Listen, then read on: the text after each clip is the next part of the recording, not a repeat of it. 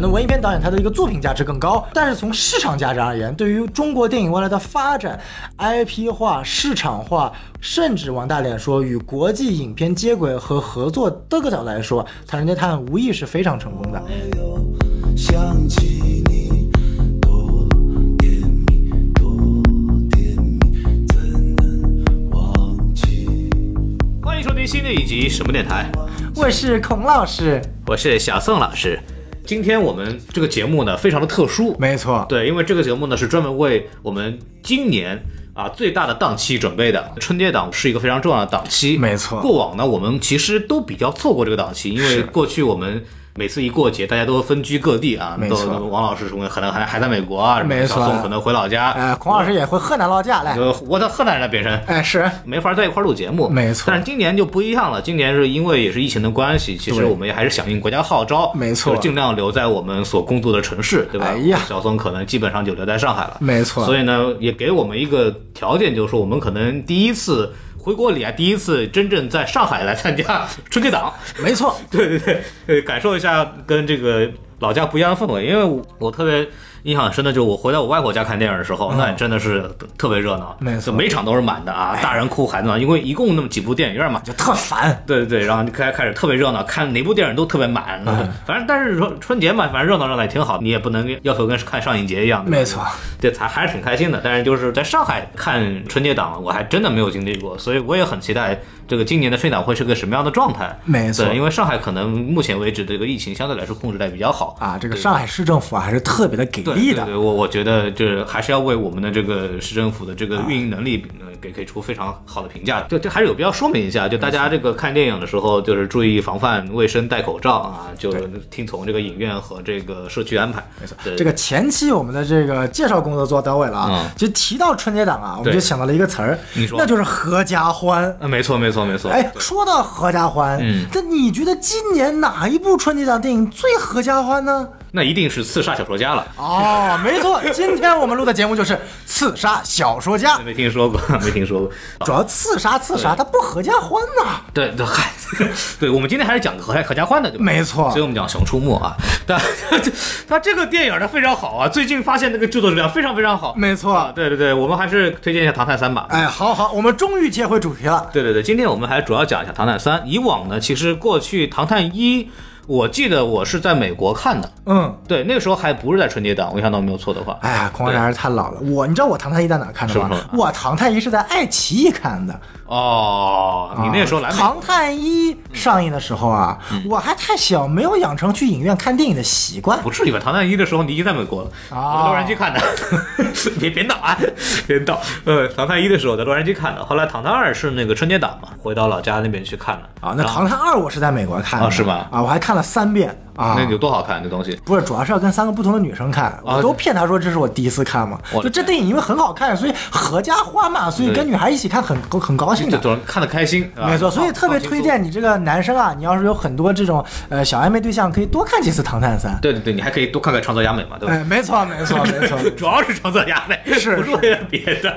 所以我们今天就为什么要讲《唐探》呢？因为这这个节目是在春节之前发，然后别的这个片子吧，就是如果我们有时间，我们可以再专门录个前瞻。因为《唐探》这个系列是因为它之前其实有前两部的这么一个整个这么一个脉络，啊然后今年第三部《唐探》有一个什么样的特点呢？就是。它的这个预售票房啊是非常好，基本上是一个断崖级的这么一个一个差距。目前截止到二月十号呢，《唐人街探案三》呢以这个五点七五亿一骑绝尘，下一名呃，李好李焕英呢只有一点二八亿啊，刺杀小说家五千两百三十一点四万。根据灯塔上的这个想看人数呢，《唐人街探案》呢也是以七百六十三万排名第一，也就是说想看人数也好，以及实际的转化成购票的人数来说，《唐人街探案三》无疑就是春节档目前为止啊、最吸睛的电影了。呃关键它是观众已经期待了一年多了，本来去年的春节档就应该已经上了。而且去年的春节档的时候，也是在预售的时候就已经一骑绝尘。没错，对，然后后来就是因为疫情的原因，后来相继退档。然后去年也是非常可惜嘛。之前因为也有其他的，比方说像囧妈啊，就是上流媒体啊，然后大家也在猜测说这个唐探会不会也会憋不住，没错说上流媒体上或者爱奇艺怎么样对，然后后来就是陈思诚包括出品方万达这边，也就是坚持说我们肯定要上院线的。对，然后肯定也是要春节档，因为这个电影的主题估计跟春节的绑定非常深。没错，对，然后这个也确实说，就是你看别的电影，去年像夺冠啊什么的都可以移到其他档期。对，那为什么《唐探》就不能以？说明《唐探》是为春节档量身打造的一部电影。没错对对对，我觉得这个方面，哎，还还是可以去期待一下的。对，然后我们今天主要是讲讲什么事情呢？因为距离第一部已经很多年了，没错然后呃，去年呢也没有上《唐探三》，所以我们今年要讲的话，我们觉得有必要给大家啊说一说这些事情，让大家想，哎，这么多年了过去了，这个前两部讲了什么啊？可能也忘了，对吧？关键去年还出了一部《唐人街探案》的网剧对，对对，这个我们也没有讲过，也给大家稍微简单的说一说。所以说《唐人街探案》它已经变成了一个 IP 了，它已经就是陈思诚导演其实把它已经从一个单纯的一个所谓的系列剧，哎或者说一个类型片，打造成了一个完整的具有 IP 性质的一个有世界观的一个作品了。嗯，那我们说它不仅有所谓的电影《唐探一》和《唐探二》，它有网剧《唐人街探案》这部作品，对。嗯然后包括它会有前传漫画呀、等等相关世界观相关的东西，对。甚至未来可能我们会看到类似于。呃，广播剧如果《唐探三》没有完结的话，啊，可能还会看到广播剧啊、周边啊等等这个五花八门的东西。但所以我们今天呢，其实是结合一下，我们去重点讲一下《唐探一》《唐探二》以及《唐人街探案》它到底讲了什么，以及这些它所涉及的疑点细节是怎么样统一会在《唐探三》所呈现的。对，我们也顺便说说关于一个 IP 电影，尤其是国产 IP 电影的这么一个自己的一个感受吧。是对，然后也给大家在看《唐探三》之前呢，做一个比较好的这么预习工作是啊。对对对，大家也可以呃轻松的带着我们的知识点去电影院去看对吧。没错对，然后我们还是这个按照时时间线顺序啊，我们先从这个《唐探一》开始。好嘞，来，小宋老师，对于《唐探一》你还有什么印象吗？就《唐探一》啊哎，我记你说一说得他讲的是一个侦探嗯和另一个侦探你看看一起破案的故事。多新鲜呐！哎，这个其中一个侦探啊，哎哎，他叫王宝强，嗯不是，他是王宝强演的，唐人，哎，，对，他叫唐人，没错，啊，其实第一个故事很有意思啊，它是发生在泰国的。我们知道，呃，完陈思诚特别喜欢在泰国取景啊，不不不仅是《唐探一》，他之后在《唐人街探案》的网剧又重新回到了这个泰国的这个地方，以及陈思诚导演监制的《误杀》也是发生在泰国这个背景下的。所以说，其实《唐人街探案一》呢。呃，我个人觉得它最主要的一个亮点就是它将一个国产所谓的一个硬核探案题材与喜剧的一个元素结合起来了，这个是很少出现在我们传统的这个探案元素的。这个我觉得很新颖啊，尤其是呃一个耍宝的这个唐人王宝强饰演的这个角色，这个青春小生刘昊然演的其实也是非常不错的啊。就尽管第一部还可以看到他是在一个演技的上升期，就比较稚嫩，略哎、显稚嫩比较稚嫩，但是也是比较认真严肃对待这一个事物来给呈现出来的。因为《唐探一》，我觉得对刘昊然来讲，就算是一个他的代表作品。他因为这部电影其实更多的被这个观众所熟知嘛，没错然后他对陈思诚其实也是特别感恩吧。然后包括那个双龙会，你还记得吗？就陈思诚演演过一个网剧叫《啊伟大前程》。哦，我记得，对对对，然后后来出了一个延伸剧，哦对，叫《双龙会》啊然后就是请刘昊然来演的，哦然后那个《双龙会》的评分比《远大前程》还好一点儿。哎呀，我们说回《唐探一》啊，因为其实我对于这个所谓的呃。本格推理系的侦探片看的并不多。对那对于我来说，其实最经典的无非就是福尔摩斯。那同样的，我觉得《唐探一》它也是融合了很多我们经典的、优秀的这个探案元素啊。是啊我们可以看到它也有像致敬《神探夏洛克》的一个场景，包括其中有一幕我记得很清楚。呃，记忆宫殿是第二部的，对第二部神探夏洛克》第二集中间有一幕，就是福尔摩斯被那个药物所影响，他出现了幻觉，嗯是然后躺入被中的那个场景，他是直接无缝衔接，那个转场做的特别漂亮。那同样在《唐探一》里面，我记得很清楚，也是有致敬老男孩啊，就是。最后，在这个医院大战中的有一段横切镜头，哇，哎那个那个其实我觉得调度的是非常有意思的。而且他这个横切镜头，第一部用了，第二部也用，没错，这也算是一个经典的镜头调度的使用吧。我觉得《唐探》其实讲的是一个叫没头脑和不高兴组，对就基本所有的就是双男主的这种喜剧类的作品，基本上大致都符合这样的特征。没错，比方说那个什么《悟空与贝吉塔 》，没头脑与不高兴。对对，没头脑与不高兴，包括那个佐助和鸣人，就哎，就是这种这种一个热血男主，对配上一个傲娇男二，对对，大概是这样一个搭配啊。其实这个也比较像。对然后他们其实，在泰国，唐人被莫名其妙卷进一个案件当中。对对然后这个案子呢，本身是一个杀人案啊，就是有一个人叫宋帕啊，他死了。然后这个宋帕本人呢，又是另外一个黄金盗窃案的是嫌疑成员之一。宝强这个角色，唐人呢被一个汽修厂的员工李，也就是整个这个故事里边的一个主要的这个犯罪者设计出现在了宋帕的案发现场，所以被定为了第一嫌疑人。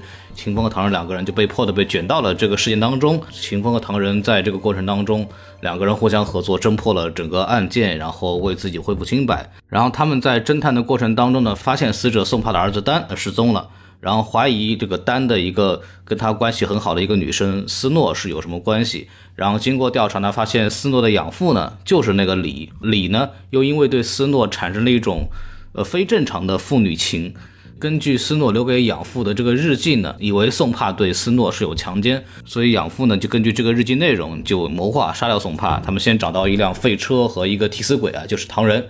然后潜入宋帕家，杀死宋帕，然后在那个宋帕的居住地扮成宋帕，打电话叫唐人过来帮他运箱子，自己藏在这个箱子里边呢，要成功的脱逃了。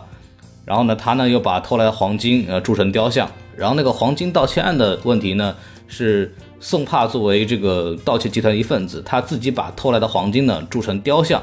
但是呢，还没有来得及告诉同伙，所以说黄金找不到。后来发现这个黄金呢，也在这个仓库里的这个雕像上。秦风和唐仁在这故事当中就一下子把两个案子都解决了，两个人可谓就是什么一战成名啊，然后就成为了这个唐人街神探。第一部其实就这么个事儿。其实我觉得它是很很符合那种好莱坞商业片叙事的套路的。对，通过一个误会卷入一个特定的案件，嗯然后两个人在这个案件中从一开始的磨合不顺、有矛盾，慢慢产生了这个呃两个人之间的羁绊，到慢慢两个人和解，然后一起去破案。整个故事不管是从我们所谓的探案的角度，嗯还是从两个人所谓的角色成长、人物弧的改变这个角度，其实都是做的很到位的。然后最终集合在探案的这个结果当中，它其实有分了两层啊。从前一层的探案就是破解了这个雕像藏金案，嗯啊，这个金币最后是藏这个金藏在这个雕像里面的，对。但深大层其破普拉斯嘛，哎嗨，有道理有道理。大破普拉斯嘛，嗯，哎，第二层其实就引入了我们知道这个特别牛逼的这个小女演员啊，张子枫的那个邪魅震撼一邪魅一笑，邪魅一笑，那个当时我第一次看真的是被吓死了。哦，那个我记得非常清楚，在我在电影院看嗯的，在洛杉矶那场其实没什么人的，就大概就我在前面，后面坐了两个女生。有是不是穿着白衣服披着长发？啊，那太恐怖了，没没不至于啊，我都不敢看了。对，然后我在那儿看，就全场反正就这么演下来，哎然后就张子枫最后那一笑，那个镜头一出来，就有点像库布里克凝视那种感觉了。啊对，然后后面两个女生，就就突然冲了，印象特别深，确实吓人，当时汗毛都出来了。哦，对，因因为它整个大家看过第一部就知道嘛，虽然是一个凶杀案，但是是偏喜剧的，控制在一个比较好的这么一个临界点，大家还是能够接受的。但是最后那一下急转直下，突然一个给你声音音效一起，这个鸡皮疙瘩就起来了。我以为是看到那一幕，狂老师被吓得赶快把帽子脱下来，乘乘凉，然后后面两个就，前面那个人没头发。没这这这这没听说过啊！我当时就对这个张子枫的那个印象很深，因为他其实不只是说张子枫本身的演技，他其实还预示了这个故事还是有下一步的。秦风最后选择的是他没有证据来去那个举证，所以说让张子枫就这么划过去了。悬念设置的非常好，就是他是套娃的。对，对，我觉得这个是比较有意思的。他其实并没有把真正的真相告诉你，他给了观众一个所谓的开放空间。就对于这个小女孩而言，啊、她跟她爸爸到底什么关系？她爸爸到底知道哪一层？就是潘粤明饰演的，我觉得那个潘粤明演技也特别好，完全毁容式演技，完全看不出他。对，真的是毁容式演技。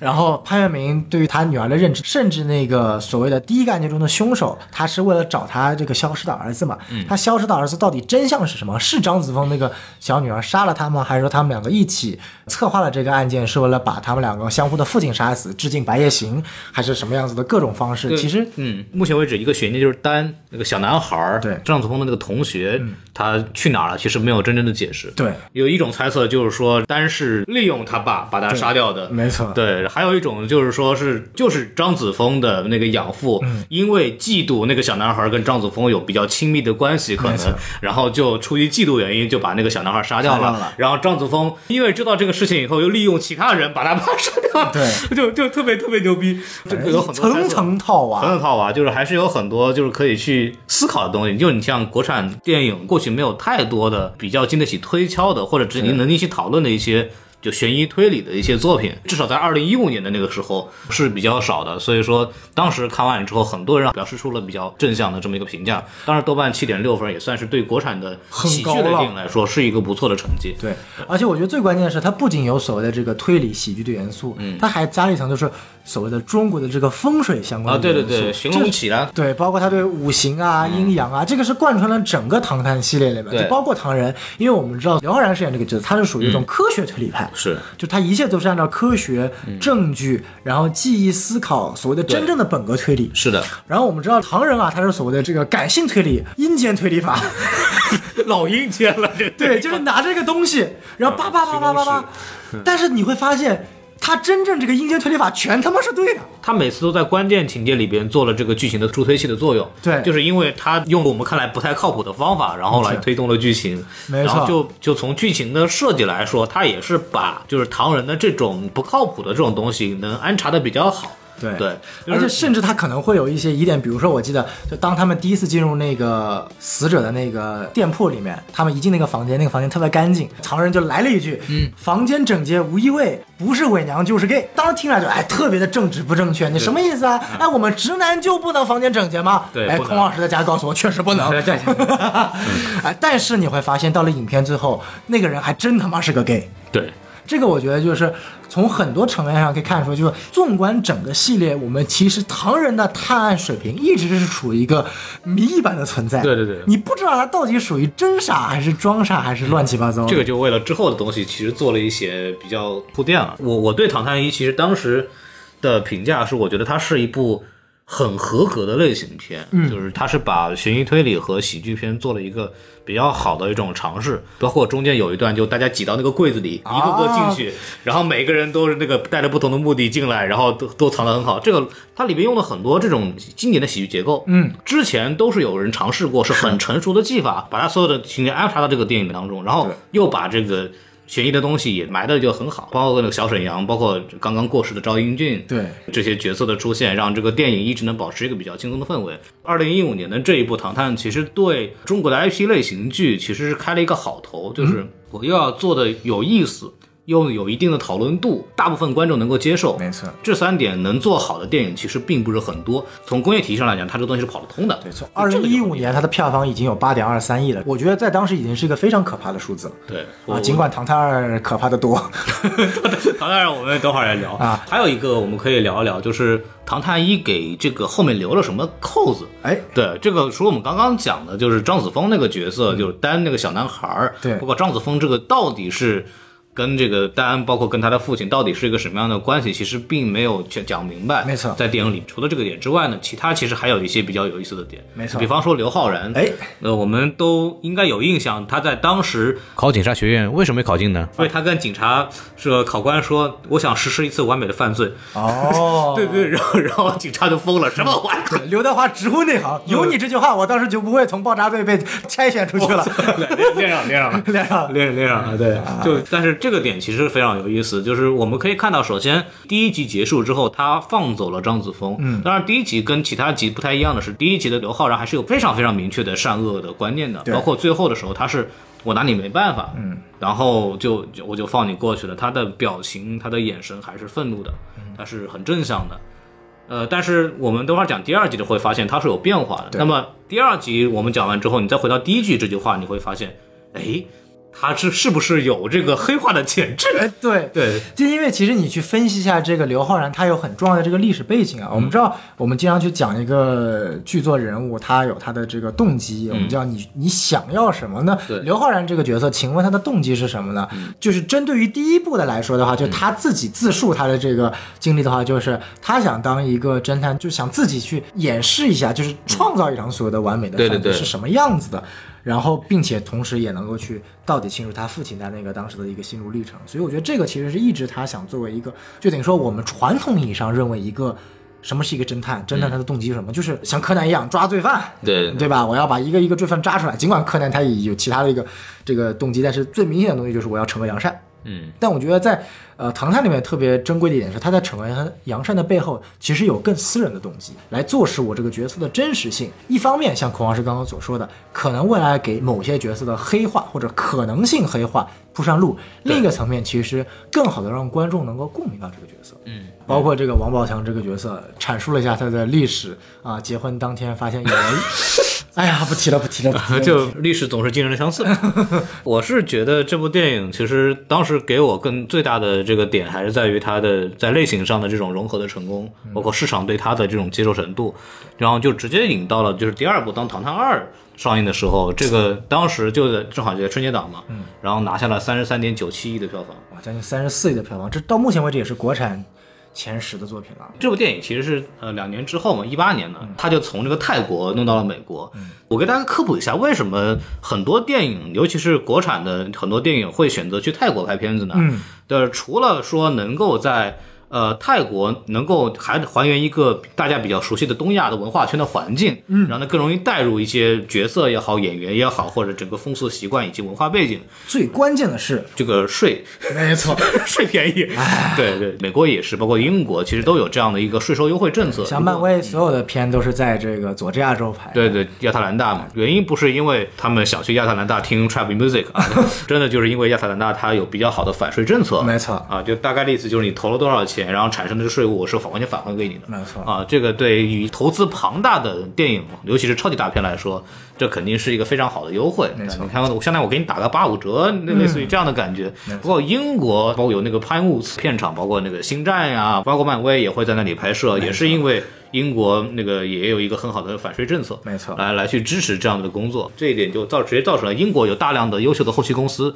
但是并没有很大规模的呃优秀电影，对它的产业基本上是以支持好莱坞作为辅助这样的啊，同时供给了一批好莱坞中坚力量的演员。对对，这就扯扯远了。咱们扯回来，就是说，呃，他跑到美国去啊。这个当时我记得一八年的时候，我还看了一些资料。嗯，当时陈思诚其实也讲过，就在美国拍是真的贵呀、是真真的贵啊！这就是因为美国有一个很蛋疼的事情，他他首先像纽约这种东西是没有什么反税的，他选择纽约这种地方，然后。第二是纽约拍摄，它难，你要申请那个拍摄许可证。我们知道，美国拍片最烦就是你到哪儿都要申请许可证。嗯就理论上你在自己家里拍片都是要许可证的。对但因为你在自己家里拍片，没人不会发现，所以我们就不申请许可了。对对对，而且《唐探二》非常不容易的地方是它它整个的拍摄时长是四十七天，但是在美国呢，足足拍了有四十天。这四十天呢，因为它是跟美国工会进行深度合作的，所以理论上呢，需要严格的遵守当地的这样的拍摄的这么一个条例，就会推进的比较的困难。我们一直在片中强调，就是成熟的工业体系，好莱坞的工业体系，今天我就拍一天。几点到几点，多少演员过来，然后机器东西弄好，我就服务你到这个时候。对，你要让我加班儿，你就得加钱，一加钱就是好几倍。对哎你看着办吧。所以说，就尤其是国产电影拍的好，三十多亿，你也没多少钱。美国那人吃马头多贵啊！对让我们来算一笔账啊，美国呃演员工会规定的。拍戏顶多一次性最多十一小时，嗯。十一小时之后必须再休息十一小时，才能接下来再继续去拍。嗯，同时这十一小时每隔三个小时必须吃一次这个零食。零食，零食必须随时随地供应，嗯饭必须得保齐，水必须得供足清楚，所有的衣食住行、应急设备、制片需求必须得随时供给清楚对，这个成本是非常高的。对，然后这就是让陈思诚养了养成了一个很好的习惯，他还是有很多可取之处的点，就是他从《唐探二》的时候就学会了怎么用工业体系来拍部电影。没错因为他去到美国。只带了二十个核心的主创过去，包括核心的摄影指导啊、灯光指导啊等等等。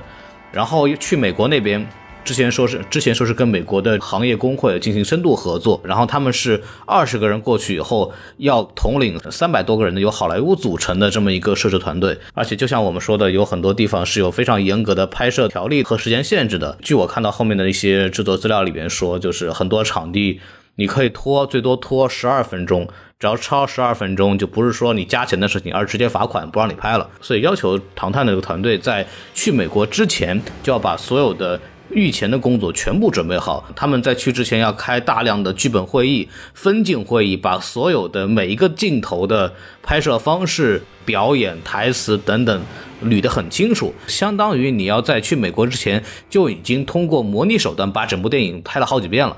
这样做好准备，才能够去美国去做拍摄，因为时间对他们来说，四十七天是一个非常紧的一个状态，而且他们之前递到美国那边去商量这个拍摄事宜的时候，美国工会是给到了一个八十天四千万的这么一个拍摄预案，然后陈思诚发现这个不行，实在是太贵了，然后想办法尽量的去通过前期的预演来避免时间的浪费。然后还成功的在四十天之内把美国的部分也拍完了，然后剩下七天呢是更多做一些国内的棚拍，这样也便宜很多，也省很多时间。这就是一个典型的工业体系应该要做的事情。说的极端一点，最牛逼到什么程度？你就是你现场不需要来导演，嗯，剩下的人我只要按照你的这个拍摄规划表，我就能完整的拍完，嗯，他能高到这个程度，他在去美国之前就已经提前做了大量的这个准备。对，孔老师的话，简单来说就是叫拍摄流水线。对典型例子漫威，呃，对非典型例子 DC，DC 太太太 反面例子扎克施奈德。D D C 不是流水线，它是它是水了。这种思路就是其实是培养了一个很好的习惯，就是我为了抢时间，我为了在规定时间里，在一个极其昂贵、极其苛刻条件下，我要完成我的合作拍摄。其实大家也可以看出来，这个《唐探唐探二》里边其实有大量的情节确实是在美国拍的，像时代广场啊、市立图书馆、中央车站。等等，这个电影里面带到的被关于美国的场景都是实拍的，当然也加上了一些后期的特效，让那个整个场景也显得更加的嘈杂。拍摄的时候有很多镜头，根据花絮里边介绍，这都是在非常极端的情况下，就是说你只有一条的机会，你拍完之后，所有的机器场景一定要全部都撤掉，一定要恢复原状。很多是这样拍出来的。当时肖央刚到美国去加入剧组的时候，还不知道面对的是一个什么状况，然后就是看他们拍了一次以后说，我靠，我原来是要干这个事情的，这个很恐怖。其实我的一个学姐专门是负责《唐探二》在北美片场的总制片的啊她还问我要了两个在纽约大学的我的那个学弟和学妹的那个资料，让他们去那个帮忙的。然后当时在《唐探二》片场，他们最难的就是因为有一场戏就是他们骑着那个白马马车在那个时代广场的那场戏，对那场戏是真在时代广场拍的，是租了将近有半天时间，他们等于说是分秒必争，抢着半天。因为美国它不像国内，就是就像孔老师说的，多一秒都不行，还不是你的员工，你的员工是你多时间你加钱就行了，这是钱能解决的事情。说白了，钱能解决的事情都都不是事儿。对美国那是你时代广场，你给我再多的钱，我今天就租你到这个时间了，你你没拍完，不好意思就不管了。嗯，而且我不是说我今天没拍完，我明天可以继续租，我这些场地都是提前几个月就已经规划好，对我今天租给谁，明天租给谁了。你今天拍不好，不好意思，下一次就是几个月之后的事情了，嗯那你就根本没有时间再去拍了，就是几倍几倍的成本。所以说他们真的是在将近半天的时间之内，一条过那个白马拍摄的那个片段，这我觉得真的是一个。可以，我觉得近代中国制片工业流水线上的一个奇迹了。包括陈思诚自己也说，拍完这个电影之后，他对这个整个家电影工业的这个理解、做准备、预案，整个东西就变得非常非常的熟练了。但之后不是开始做制片人啊什么东西，我觉得这方面来说对他的这个成长还是很大的。这种环境，呃，再让愿意努力的中国导演去做进步。《唐二》其实给了中国导演一个非常非常有意思的这么个案例，而且那个时候正好是。呃，电影是一八年出来，其实拍的时候大概是一六一七年，这个这个光景，这个时候正好是我们在美国的时候，然后这个时候正好也是中美合拍片这个这个事情，这个词儿不要再提了，再提我要 PTSD 了。对就那个时候所有的论坛，Chinese US co-production，呃，对，每个人都在聊中美合拍，没错然后那众所周知，到目前为止，你说成功的中美合拍的电影有几部呢？好像也也也好像也没有怎么出现。好像论就是，其实从严格意义上，《唐探二》还不算中美合拍。对对对我们提到的真正的中美合拍是什么东西啊？长城。是是是。啊，因为那个时候正好赶上传奇影业被万达收购，对。啊，这个然后传奇的所有东西都有景甜，嗯。啊，然后万万家。景田宇宙嘛。对，然后当时在青岛不是建了一个超大的那个制片厂嘛，对对对。然后很多片子都在青岛去拍，现在好像早黄了，当时为了振兴青岛的那个房地产业，然后建了那个影视城，结果现在全黄了。当时那个时段正好赶上中国资本进入好莱坞市场，然后外加兴起中美合拍片，以及那个时候是处于啊、中国电影工业体系第一波所谓复兴的时间。对对，那一波印象很深，就是行业非常的繁荣啊，没错还很非常繁荣。换个词儿，行业充满了泡沫。我们两个也在美国，其实经历了那一个那个阶段，当时给人感受就是啊，中国的导演能够在美国去去拍摄，并且还完成的非常好的回来，然后这个电影其实票房也不错。对，但这个电影大家讲的就是 秦风被骗到美国，然后是帮来解决这个案件。就有一个华人大爷叫七叔，孙子死了，就请了一堆的名侦探。然后连上警方来一起找到凶手。唐人呢就拿这个结婚做由头，然后把秦风给骗到美国。这个案件怎么回事呢？是因为这个华人土豪的儿子呢就成为了这个连环杀人案的特定受害者。什么叫连环杀人案呢？就是特定时间、特定的地点、特定的犯罪手法和特定的受害者。对，那他正好就倒霉，就成为了这其中的一环。大概怎么回事呢？凶手啊，这个整个案件的最大的反派，这个医生患了癌症啊。你说这个医生那倒霉催的，说现代医术呢也救不了他，对吧？然后上帝也不理他，然后他就开始就开始转头学习道教去了，文化输出啊这波。然后呢，干了个什么事儿呢？就是要搞一个法坛。然后取出这个受害者的五脏炼丹，修炼成仙，太上老君，对吧？对，然后他就把这个纽约市啊，根据这个古书啊，把它做成一个法坛，就要在纽约的五个地标杀人，然后一共杀了五个人。第一个呢，杀了一个白人的女性，弄了一个肾脏啊，这个肾是属水的，然后又又杀死了这个七叔的这个孙子，就是本案的由头的这么一个受害者，然后取了个心脏啊，心脏是属火的，然后又杀死了两个路人，分别取到了这个。木系的这个肝脏和这个金系的肺，最后呢，企图杀死本片的这个算是主要女角色，就那个警察那个华裔女警陈英，然后准备取她那个土系的那个皮啊，按照五行这个事儿呢，跟唐毅一样，带了另外一个案件，就是这个宋轶，肖央演的宋轶这个角色，他杀了一个人叫陆国富，取走了他的肺。这个陆国富呢是这个七叔的。助手为什么要杀他呢？是因为陆国富倒卖人口，把宋轶的妹妹把宋轶的妹妹给卖到东南亚去了。宋轶杀死了宋轶杀死陆国富之后呢？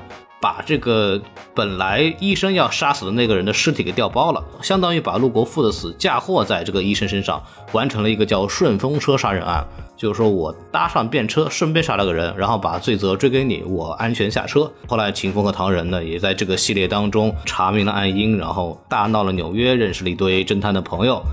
然后第一部一样啊，秦风也没有去揭发，让宋轶走掉了，完成了一个负婴儿抱羊的这么一个故事。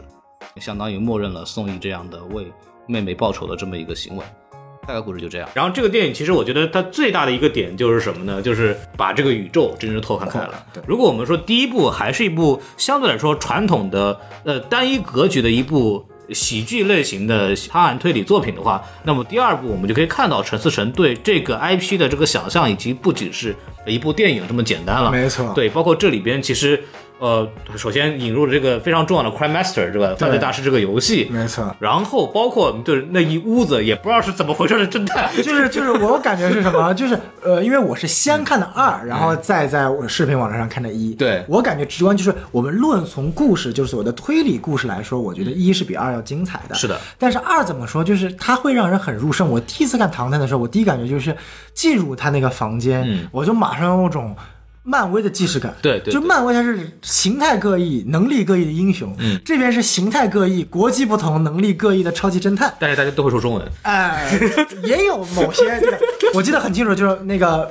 美国壮汉这个巷子居然也是侦探，然后 Kiko 跟那个秦风还是有一点这个组 CP 的感觉，有点这个所谓暧昧关系吧。然后没错，包括那个我印象最深那个什么，他那个青风木聪，对对对，演的那个日本人，那那个日本人，包括那个美国人，还有包括那个女警察，然后唐人和那个秦风。和秦风几个人共同说中文，对，然后就就很很神奇，大家互相说中文，最好像是中间那个女警察和那个青风木聪那个日本。这个侦探两个人都不能是中文是母语的两个人，结果互相用中文对话，互相操着一口特别矫情的中文，蹩脚的中文，这个还挺逗的。就我们一直小时候看日本动漫，就是全宇宙都在说日本话，对。然后我们后来去看好莱坞电影，全世界都在说英语，终于体会了一把什么叫做全世界在说中文，这还挺逗的。我我觉得这个东西还还设计的比较好玩。其实那个房子给人太多遐想了，里边的每个人到底能干什么？但是因为在中段啊，就是他们在所谓集体越狱的时候。后，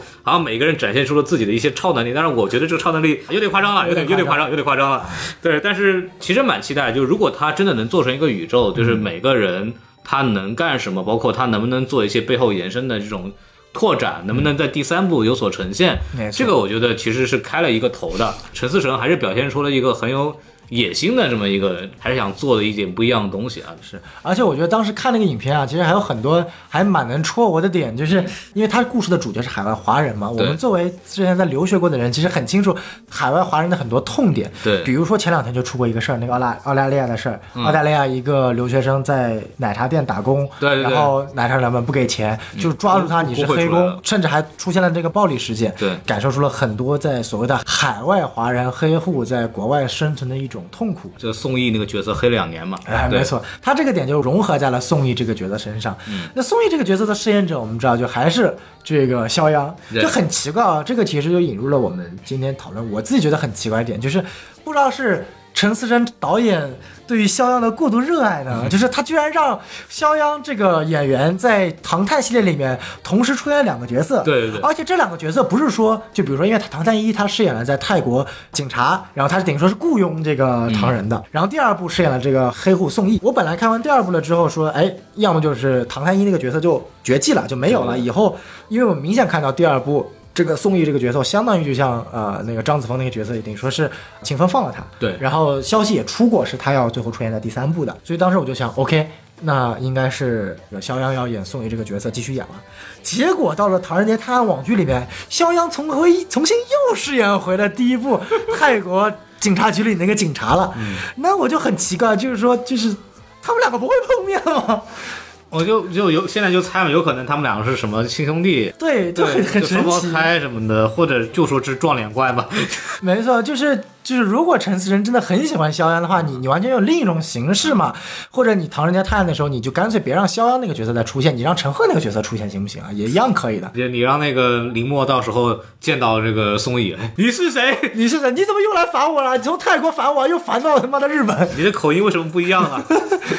对，我觉得就这个是是非常有意思的点啊。嗯，而且这部电影其实非常有意思的是什么？它进一步就是增加了我们叫传统文化的一些阴阳五行啊、然后风水啊这些东西。第一部它其实更多的还是一个相对辅助的这么一个角色。误打误撞或者在关键情节里面里面推进的这么一个功能，没错第二部里边直接变成一个主题了，整个犯罪的这个这个脉络都是建立在阴阳五行这个道家炼丹的这么一个这么一个逻辑。第二部越来越邪里邪气的了。对，他那个里边就是我们叫顺风车杀人，没错，我觉得这个设定还是非常有意思的，而且因为它是基于一个非常非常特殊的杀人脉络，就是阴阳五行的这个，就是算金木水火土的受害者的命，对还有地点以及时间以及器官的所属，没错都完全统一，以这个脉为脉络来做，我觉得这个点都非常好。然后他可以借用这个东西，然后来做顺风车杀人，就是我。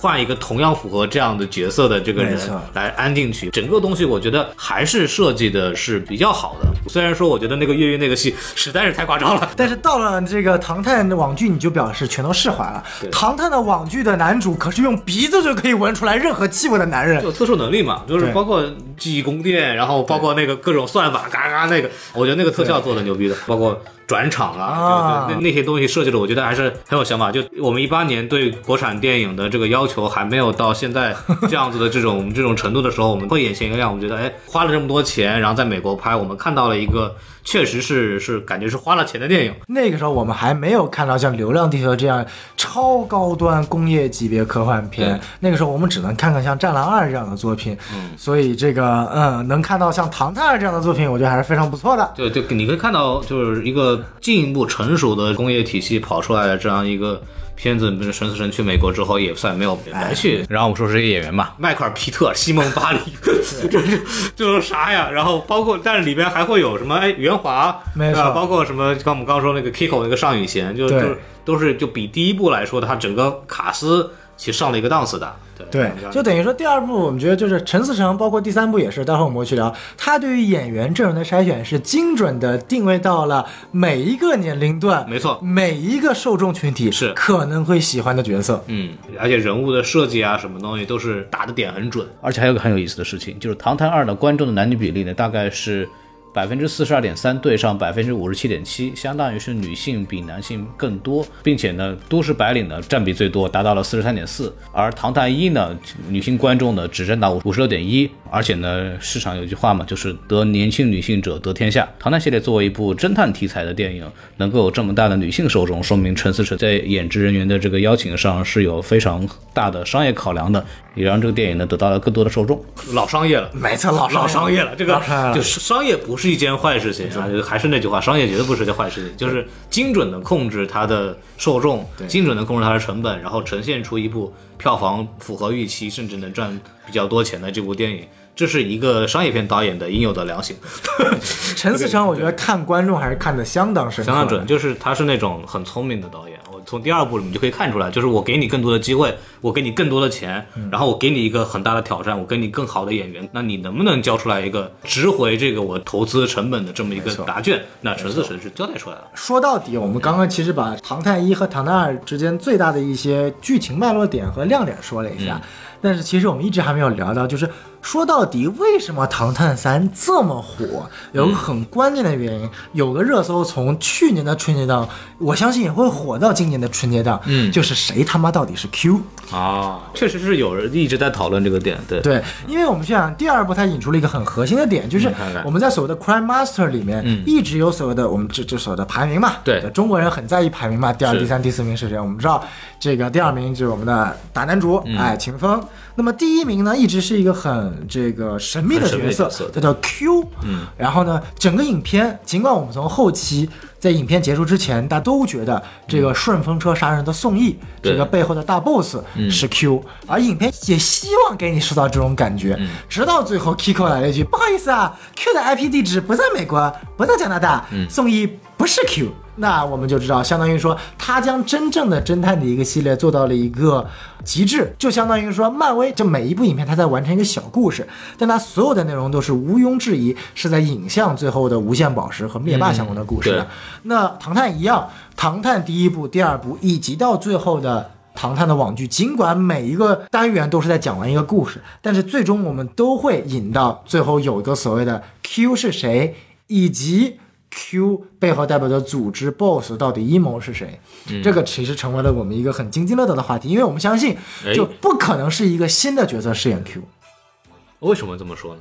因为我觉得如果一个新的角色饰演 Q，这部电影就太过分了。就后来发现陈思诚亲跑出来，我就是 Q，Q 就是我。那还不是从利安的角色是 Q 呢？按按照这个 按照剧情逻辑，当然肯定是这个 Q 一定是我们认识的这个人其中人之一，没错否则这个悬疑设计就没有意义了，对对对吧？Q 这个事其实是从第二部开始抛出来，对也是因为有 Q 这个点设计，让这个宇宙它成为一个就是可以去延伸拓展、去讨论的这么一个架势。因为第一部我们赵子峰那个就还是一个很小的这么一个格局的这么一个讨论猜测。但第二部这个 Q 一出来，这个那整个背后它所涉及到的人物就很多了。这、还有人说是张子枫是 Q 的呢，嗯对吧？就是涉涉及到两部。那之后我们呃马上提到《唐探》网剧里边也有一些相关的角色，他把整个的宇宙的这个点撑起来了。就刚刚小宋。就也不知道就是怎么个吹起特大威的东西，我把它放一块儿来，就是不是我比较类似的这种结构，确实是这样。你非让我跟他类比 DC 吗啊，那 DC 的？DC 前几部都是为了塑造正义联盟了，啊行了吧？但是正义联盟崩了，不就还、啊，这正义联盟有崩吗？啊那是正义联盟吗？不是只有扎导的才是正义联盟？我什么时候变成扎斯林了？呃，没听说过。怎么说呢？就是我们就做系列电影，它要有一个叫扣。对。要有一个抓手，它就互联网黑 黑黑化，抓手，对，一个哦，护卡，呃，一个护一个一个钩子把人哎。勾住，然后引起人讨论点，包括撑起整个电影在整个制作的宣发当中的一个话题点。那么 Q 这个东西其实还是玩起来了，但是我们要讲 Q 是谁这个话题，我们肯定是要呃用到所有它目前为止出的所有的资料。那么除了这个《唐探》的一二两部电影之外，我们在二零二零年的这个二零一九年、二零二零年这个期间呢，他本来为了二零二零年春节档上映的《唐探三》准备了一个《唐探》的网剧，没错呃是在爱奇艺上线的。嗯，这个片子呢，其实当时本来设计的非常好，是你拍完这个看完这个网剧，直接就是看春节档了。没错但是因为这个疫情原因，它没有办法拖了一年。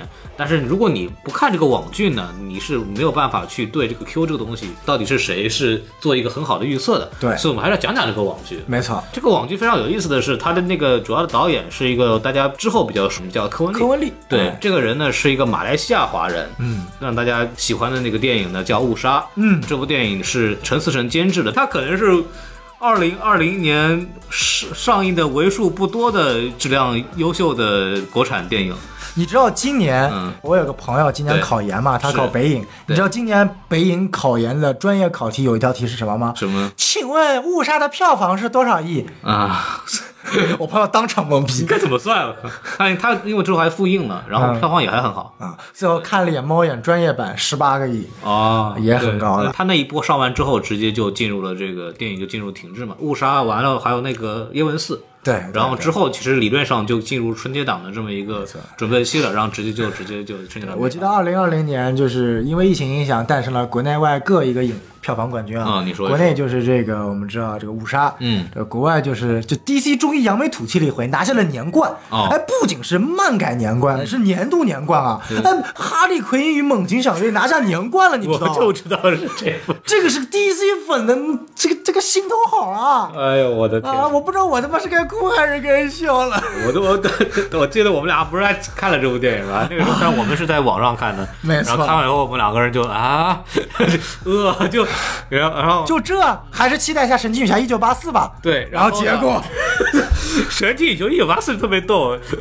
我当当时我们不是讲完那个嘛，然后我当时起那个节目标题叫“这是今年最好的超级英雄电影”，然后。他们那个下面有人评论说：“难道这不是今年唯一一部超级英雄电影吗？”我说：“你难道把天赋异禀和那个和哈利奎因忘了吧？” 然后他说：“我真忘了。”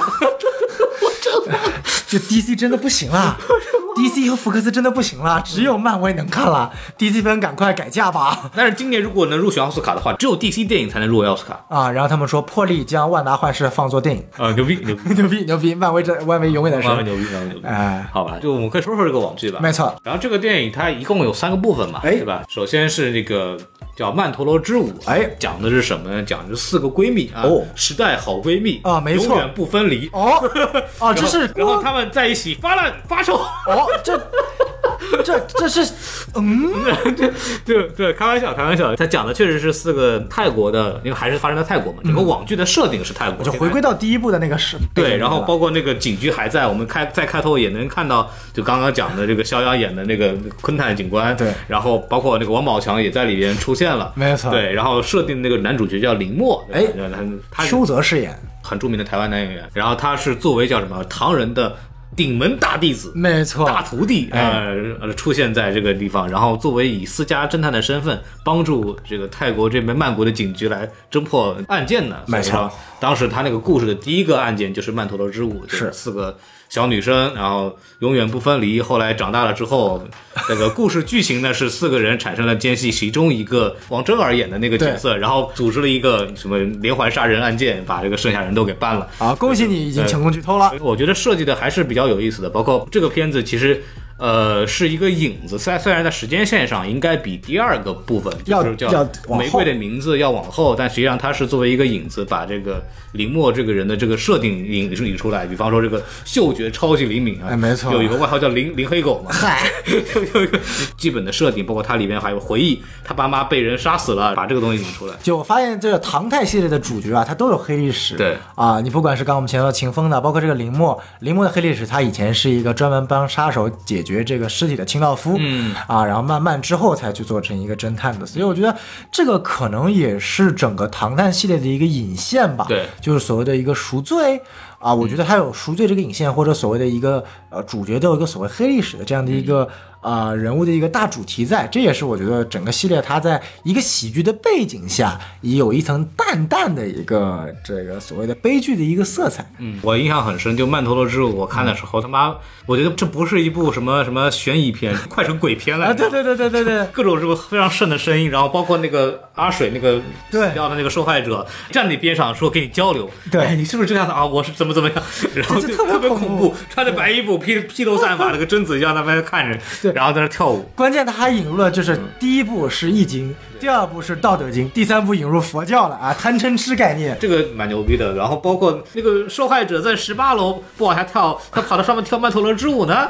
呃完了，这个解决方式是什么呢？就是那个凶手在上面戴着假发在那跳，对，我操，有点 然后恐怖。然后那个死者的丈夫跟他伙同的一块儿办案的，然后死者的丈夫从十八楼把那个受害者迷晕了之后，从上面往下摔，对然后顶楼那个地方还有个台阶，跳下去不会死，对 就就很骚，就我记得当时网上有一个段子啊，就是说如果将这个案件的这个探案者林默嗯跟唐探一这个案件的这个探案者秦风对调一下，两个案子会瞬间破解。嗯对打个比方，因为林默他不就鼻子灵嘛？对这个唐探一案件的这个本质不就是其实凶手呃一直躲在这个死者的房间里面嘛？对，林默一进去。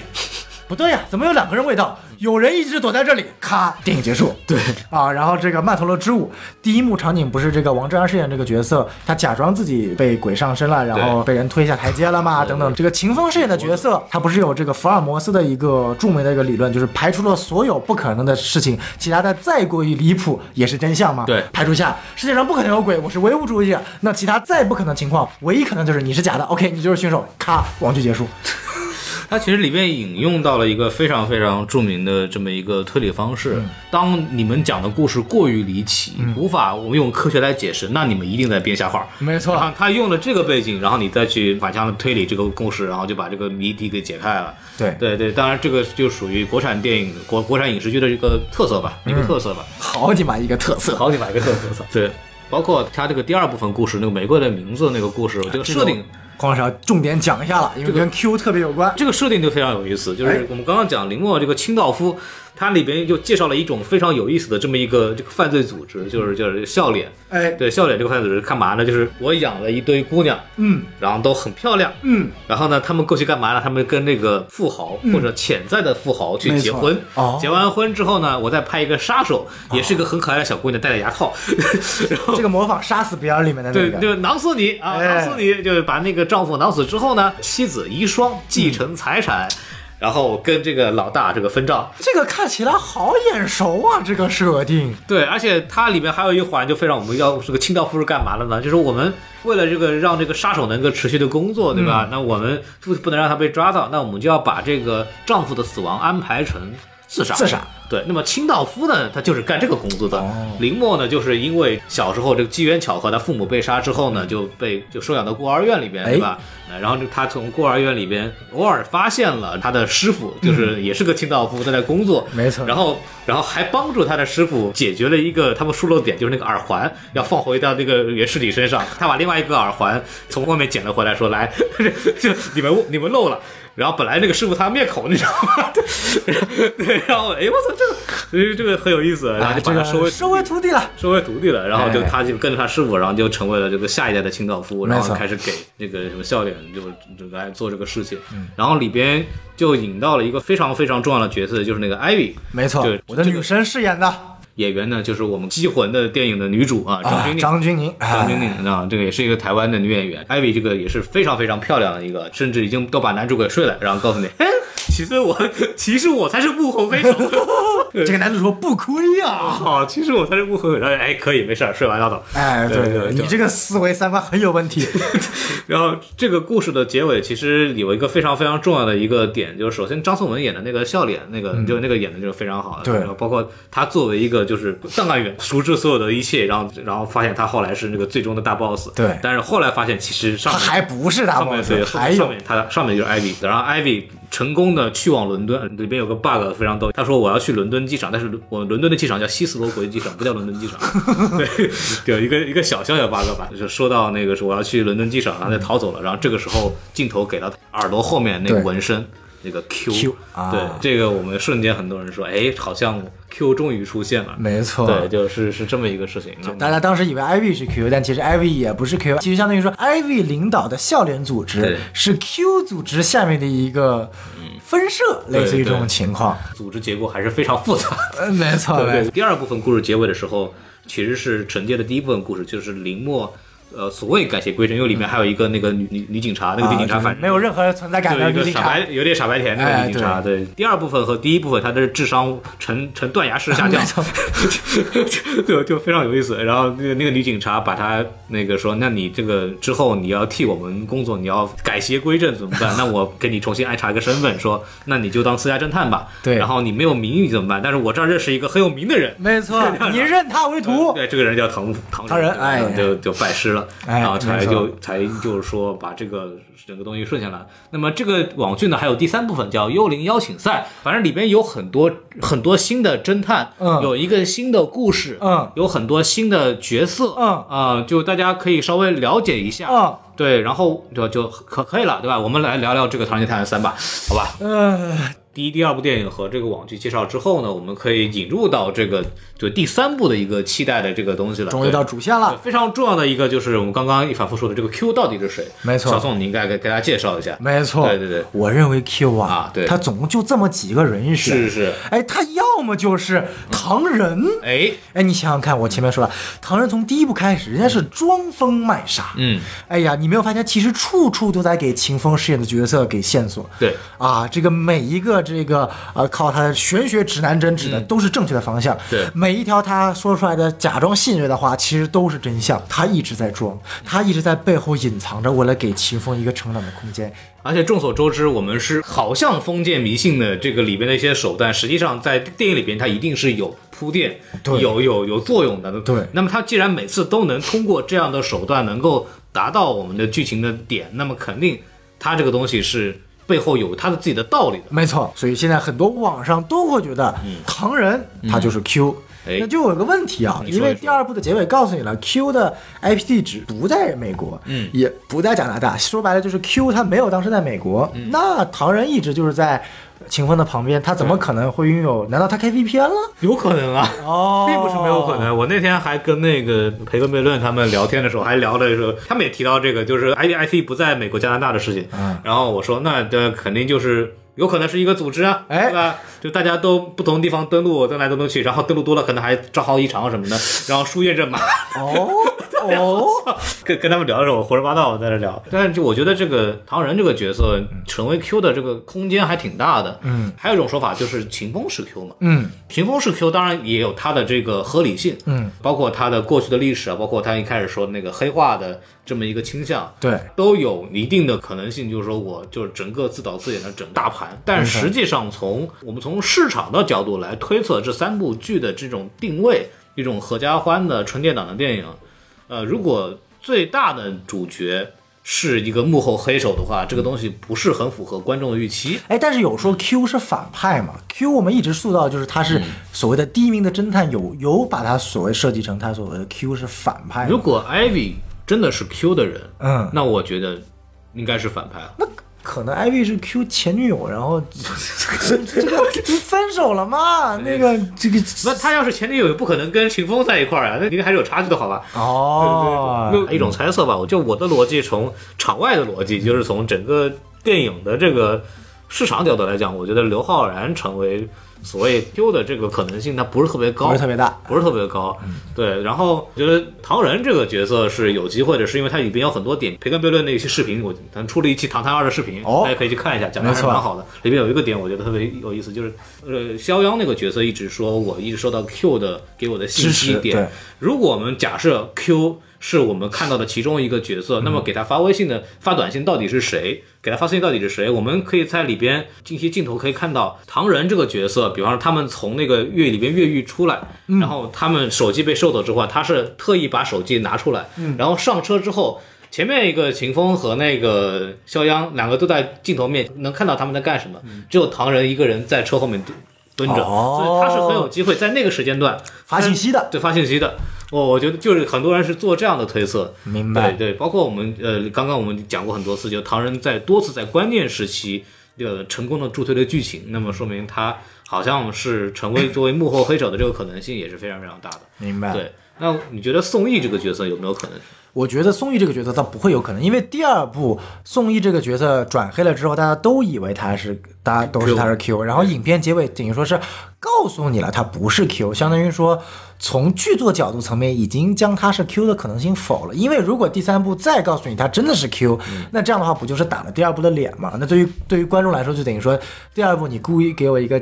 假信息已经告诉我他不是 Q 了，然后第三步你再告诉我他是 Q，那这个说白了是没有任何的所谓的悬疑线索可言，嗯。就等于说从剧作层面已经在已经在操纵群众的这个心理了，所以我个人不会觉得宋轶会是 Q，但是我很好奇，因为第三部我们知道张子枫饰演的角色和宋轶是会回归的，对，那他们回归能干什么呢？我觉得这个是很在意的。宋轶回归，我觉得还好理解啊，对，张子枫回归，你毕竟是差了一部戏了，嗯他是以什么样的姿态来到日本的？我觉得这个是其实是蛮对他怎么能？他都已经叫孤儿了，真孤儿啊！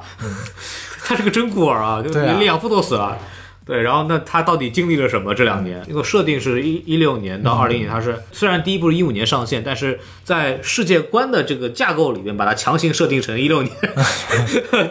对对对，对，强行设定一六年，然后那十几岁小姑娘，可能到二零二零年，可能大概是在十八九岁这样一个区间，你也不知道它里边会出现什么样。但我觉得啊，就是可能张子枫回归这个点，就是感觉张子枫不一定是以他真实来到日本这个理由来回归，哦很可能是以回忆杀的形式来回归。啊，这样子吗？比如说，他他演不了小孩了，他现在年纪大了。我个人感觉他那个时候的样子和现在差不了太多。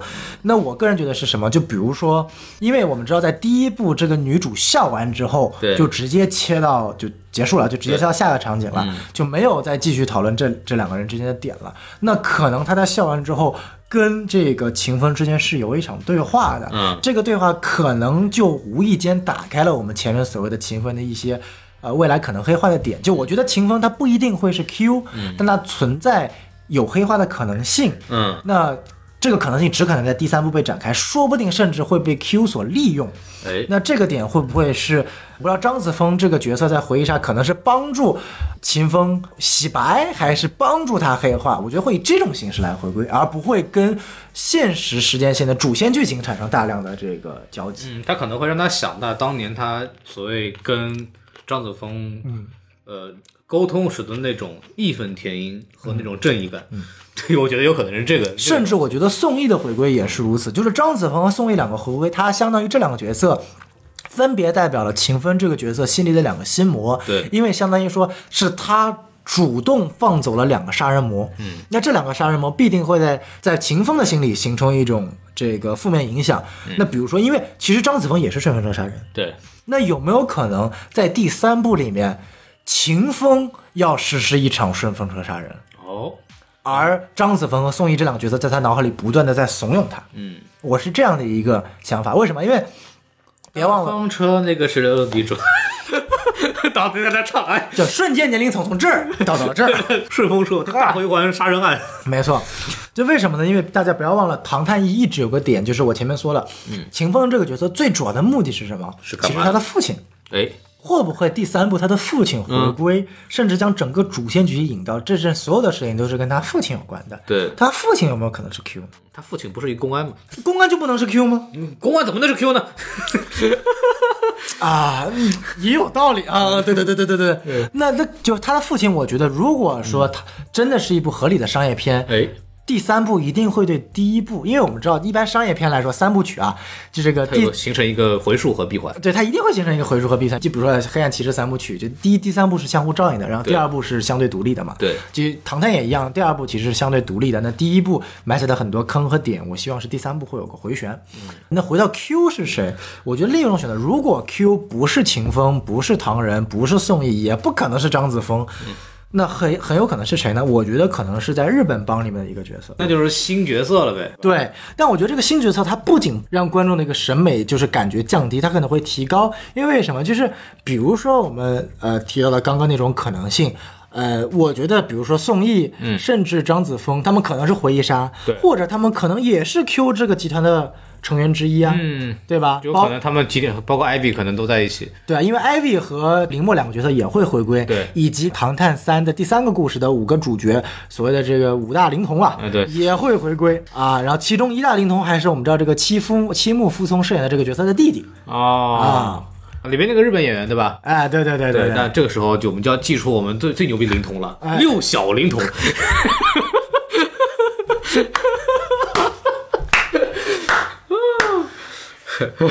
改变不如不变，我跟你讲，牛逼！哎，不是不可能啊！这个一般我们都说四大天王都有五个，那五大灵童就有六个吗？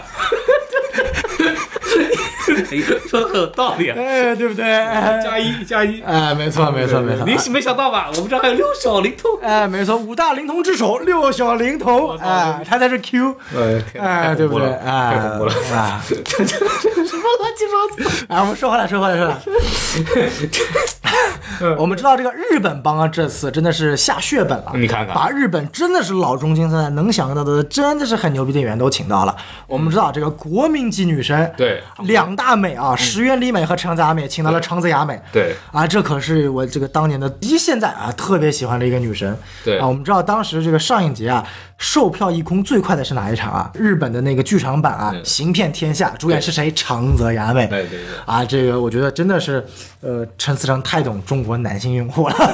呃，这是我们好朋友中队长同志的老婆之一。哦，哎，不要跟我抢老婆啊，他老婆太多了啊。太多了，反正冰冰是我的，啊你现在随便。啊，狂人选冰冰啊，哎呀，一看就是资深宅男了。冰冰是我们的，杨洋也是我们的。啊嗨，然后我们这样看前野中信，嗯，哎，这个角色名字可能大家不熟啊，对。哎说两部片子，你说一说。哎，雷神里面饰演这个雷神三兄弟的这个亚洲人，对。哎，如果你还不知道是谁，大家还知道三年前嗯。有部特别有名的上海片，哦，这部片子呢被我们曾经的某个主持嗯。人大老师骂得很惨，对对对。他就是然后他们把大老师骂得很惨，那这部片子叫什么呢？嗯他就是《罗曼蒂克消亡史》。没错，对，就演那个就葛优那个演的那个青帮二头目的这个妹夫，哦就一个日本人啊，没错，一开始展现的好像非常非常好的一个人啊，对家庭对组织都非常没有想到暗地里居然这包养章子怡，包养章子怡，哎，应该说是囚禁的，并且啊，那部电影其实嗯各种水准做的还是不错的就。充分展现出了日本人的变态。对对，老变态了。然后关键是，就侵华战争的时候，马上瞬间反水啊，证明了就是信不过啊，信不过，对对这还是信不过。没错对，没错这当然演的是很好的，而且千野中信也算是一个怎么叫，就是呃有点像周润发嗯或者章子怡，就是好莱坞最熟悉的本国演员的那种那种感觉。对，就是日本人当中，千野忠信已经算是呃很成功的进入了好莱坞体系了。国际里边就是国民度比较高的，没错就是日本的应该是最高的日本的演员了，可以说是。对，然后包括还有这个染谷将太，没错，这个国内日剧的各种迷妹迷弟们最喜欢呃，的男演员了。就是蛮小帅哥，而且演技也不错。然后他在国内也出现过一个角色，叫什么呢？叫《妖猫传》里边。哎，没错，他的导演是谁呢？那个叫著名的陈凯歌。啊没错，他的故事，请听我们上一期《镇魂》，不是这是什么《镇魂》，请听我们上一期《机魂》。啊，这个那我们给他对他这个进行了非常好的讲述。没错，对，就陈凯歌老师也是非常非常有意思的啊。对，然后这个染谷将太，其实在《妖猫传》的时候也给人像留下了很深的印象。没错，迷之微笑，各种迷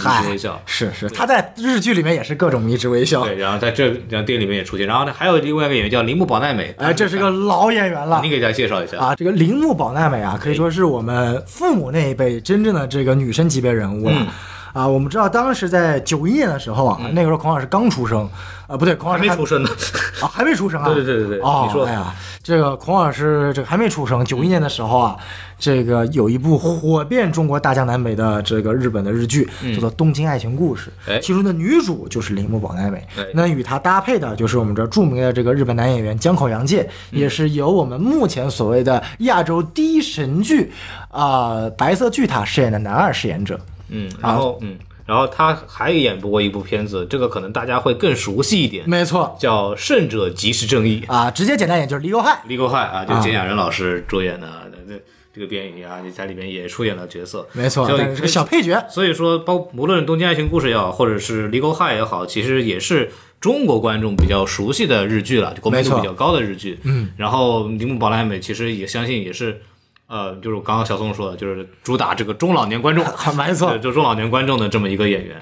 对这个，然后下一个演员叫三三浦友和哎哎哎，这个也是如雷贯耳了。啊，没错，整个这些人物加在一起啊，从我们老一代的三浦友和和铃木王奈美啊，稍微年轻一点的长泽雅美和千叶忠信，然后以及最年轻一代的染谷将太和青木夫聪，整个把所谓的完整啊男女通吃、老少皆宜，从六零年写到零零后，日本所有的高高等级演员全都请了个遍。就是，而且请的都是我们中国观众熟悉的人，没错。名字就是很多人，我相信念出来，大家可能不一定看过他们演过什么，对。但是名字至少都听过。呃，对，就我估计就差新垣结衣了，呃，新垣结对，啊、可能那是真请不起啊。对野里美、新垣结衣、哎对。呃斋藤飞鸟啊，哎，哎，果然还挺懂的嘛，一看就是个死宅男。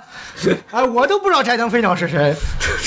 就是听听同事聊过，听同事聊过。啊反正反正反正就是啊，我只知道什么波多野结衣你那你那就更夸张了。啊。对对对，反正就是。确实是在这方面来讲，就是啊，陈思诚还是非常聪明的，请到了这种很合适的演员啊然后包括除了这个日本的演员之外，还有托尼贾啊，对这个我太熟了。对，托尼贾其实是一个呃泰拳王出身吧，泰拳出身，然后演过像冬阴功啊这些，就是一一炮而红嘛，因为打得非常凶狠，嗯，对，然后反映一些泰国泰拳的文化，哦然后那个就当时就把托尼贾给带火了。孔老师这个也是打过几年这个自由搏击啊。不不，那打打练练着玩儿。啊、这个托尼贾也是特别厉害。我们知道他在这个《速度与激情七》里面是出演了，对，啊托尼贾反派。好莱坞里边其实经常出现，包括在中国的电影，比如说《杀破狼》《贪狼》里边，没错所谓所谓的《杀破狼》第二部吧，哎对在里边也客串了出演的角色。其实国内观众对他也是很熟悉的，没错，巨能打。动作是要很很犀利，对啊，动作很凶狠，然后最关键，这部托尼贾饰演的角色还不是个打手，哦他还真成了一个侦探，并且加入了秦风和唐人，成为了侦探三人组的一员。哦，他他怎么侦破的呢？你说不说？哎 你说不说？哎我弄死你！就是唐人，你不说，我用阴间方法弄死你。掏掏掏，对，秦风，你不说，我用科学方法弄死你。同你讲，你不说，打死你！啊，孔老师，哎，对对对打，死你！啊，我杀破大的全都看过没有？啊，对，对对对，我这铁铁戏啊，对，反正反正就是可以说是集齐了中中国观众所熟悉的亚洲演员啊。就这个阵容不能说豪华嗯，只能说是顶级。对，就这个确实是为什么它成为怎么叫春节档最期待的电影，非常有道理的。没错对，包括这部电影，我们说弄到日本嘛，就日本一提到日本，大家就是很多太多了。推理迷或者侦探迷就会想的很兴奋。是这个这个日本的侦探的故事，没错。比方说这个最熟悉的什么新吉苏啊，什么什么一托子是吧？日本死神。呃，对，柯南，呃柯南，哎柯南老师啊，柯南老师，啊，鲁邦三世，哎，对对，少年的你的原作者东野圭吾老师，呃，对，就都都来自于日本吧？没错江户川乱步啊，对吧？哎没错。嗯就大家都都比较熟悉了，这也算是。本格推理的发源地吧，就是他肯定是我相信以我以我们对陈思诚的了解，他一定会在里边安插无数多的日本推理的这种这种彩蛋。其实他在第一部里面就很直接的就通过秦风的嘴巴说出来，就是，呃，很多日本著名本格推理小说作家所说的一些名言。嗯。那么第三部真正来到了本格推理的发源以集大成之地日本，就这个可看性真的特别强。对对对，然后上来就是真相只有一个。啊，没错，这此时主题曲响起，对对对对对，我觉得肯定会有这样的点的彩蛋。我其实我相信很多人都很期待这一点，这个真的是很很打观众的一个点。然后说到白夜行，我正好想起来了，哎，白夜行我们刚刚说一里边在猜测张子枫这个角色，就里边会说到就是共同弑父这样一个情节是白夜行的东西嘛，但是当时很多观众是以这个秦风的房间里边的那个书架上的白夜行。嗯来推测说张子枫可能是遵循的这样的模式，哦，但是啊，但是，但是呢，就是我刚刚又提到培根对不对？他们这不是做了一唐探一的那个解说嘛，嗯然后他们也提到了这个点，嗯有很多观众认为什么什么样，然后关键下面有一个回复，嗯那个回复呢是 B 站一个 UP 主，他是干嘛的呢？他是唐探的美术，哦，然后他说当时我们就是随便买的，就不要不要当真。嗯，这个破案了，破案了，破案了，破案了。这个评论现在还在那个那期视频下面，大家可以去看一下。啊，你是培根贝洛的托儿吧？这期节目介绍多少次培根贝洛打钱？不，我我用了他们的观点嘛，我还是要跟大家介绍一下的，就呃讲的还是不错的。没错对，就我是觉得这个还挺有意思的。突然提到了一个就是观众角度的或者影评人角度的对电影的评价和内内容创作者所谓工作人员对电影的一些解读，就往往过度解读，往往会因为一些信息差的问题解释的大相径庭。没错，反反正挺好玩的。然后我们说到这儿，其实，呃，可以稍微聊聊，就是导演吧，就陈思诚。呃，虽然他的争议还是挺多的，就各种我们先不讨论他影视剧之外的事对，个人，这我还是比较坚持，嗯。就是作品过于作品，人归人，就是他人怎么样，我觉得不不是我们需要去聊的，没错。或者是因为我们谁也没有，就至少我们好像都没有，就现实生活中跟业内的很著名的人有过比较深的接触，没错我们去通过。啊，新闻或者是其他节目剪辑的这种东西来去评价一个人，不是很公平。没错要往回来说，陈思诚作为一个导演影视创作者没错他确实是很有意思，很很可以去聊的一个点。我们对陈思诚了解，比方说《士兵突击》也好，嗯。包括北京爱情故事。北京爱情故事，但是很多人其实就比较影迷的，说迷影人士吧，可能更多了解是《春风纯粹的夜晚》，没错。他跟秦昊当时有娄烨的电影同志戏，哎，对演的那个电影，而且当时很受好评。没错，对，就是陈思诚也算是当年的娄烨御用男演员，包括业内对他的评价也是非常非常的高的。就年轻的时候，包括呃考试的时候，好像是我忘了第一名还是也是很聪明这个很很极聪明，就是很有想法。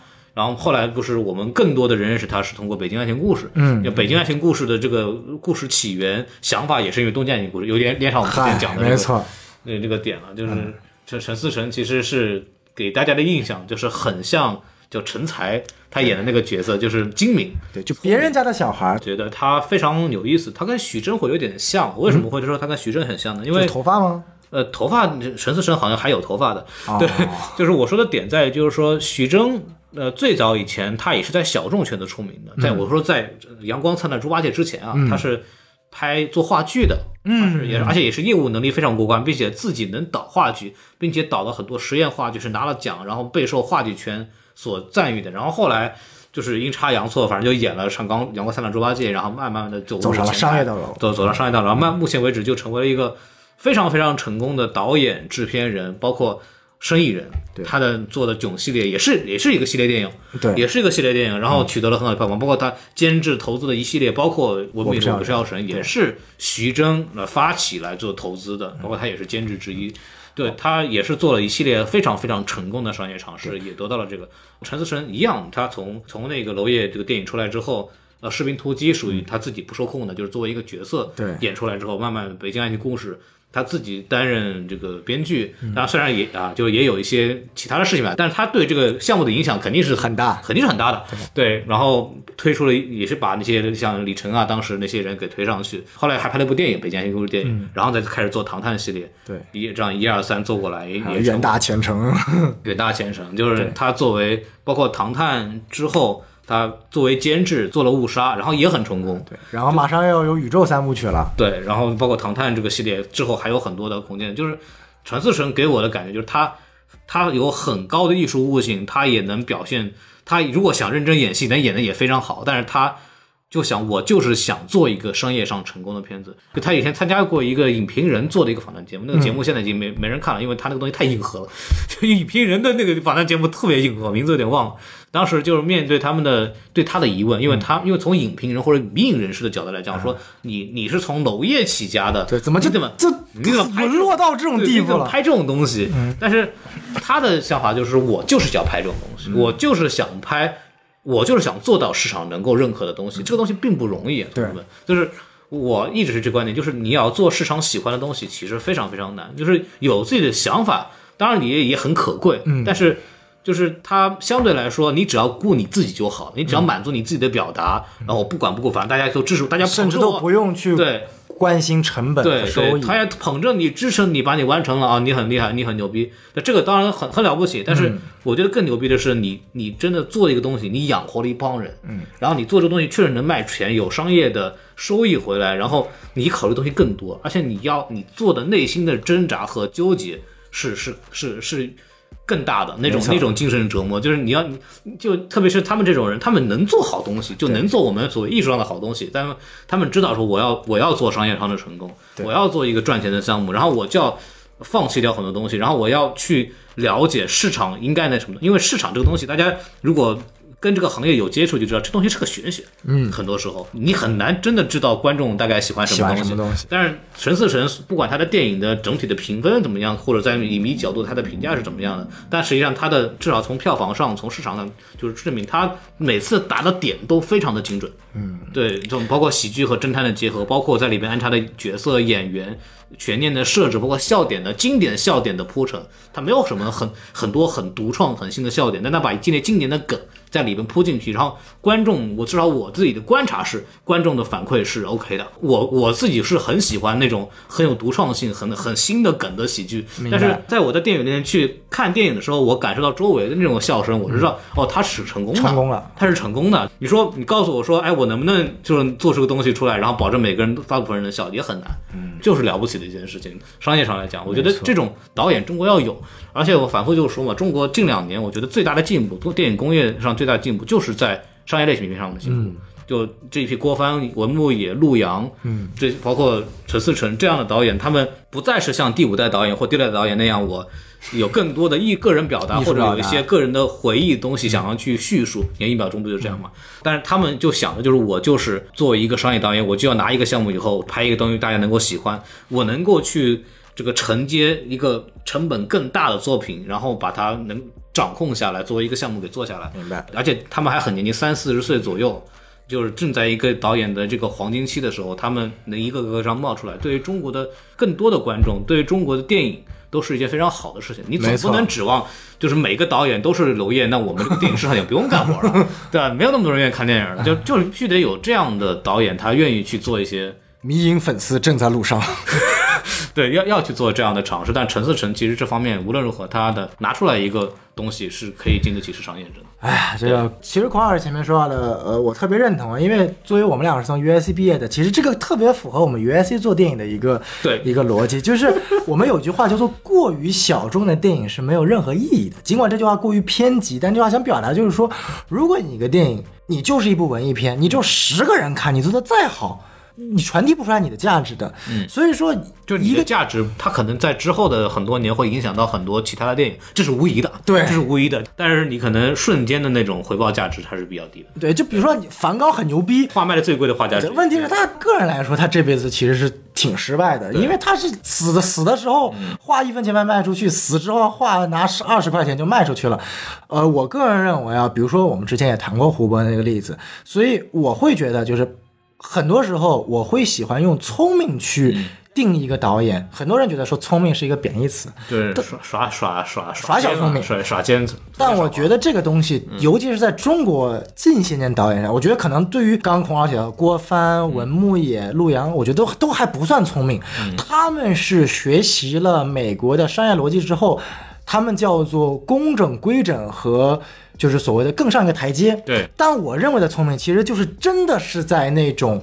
这个体系没有成功，甚至还完全不清楚。就那个时候还没有流行这个所谓的呃向美国学习的思潮的时候，自己摸索出来了一条特别聪明、以小博大的道路。嗯，再不然我有三个：宁浩、嗯，徐峥、对，陈思诚。说白了，后面的几个人都是这三个人带慢慢往下一波一波带出来可以，的。我甚至可以对。虽然说陈思诚其实年纪并不大，但是他很早熟。没非常早熟，所以我觉得这个其实是呃，比起我们说一些文艺片导演，他对可能文艺片导演他的一个作品价值更高，你毋庸置疑。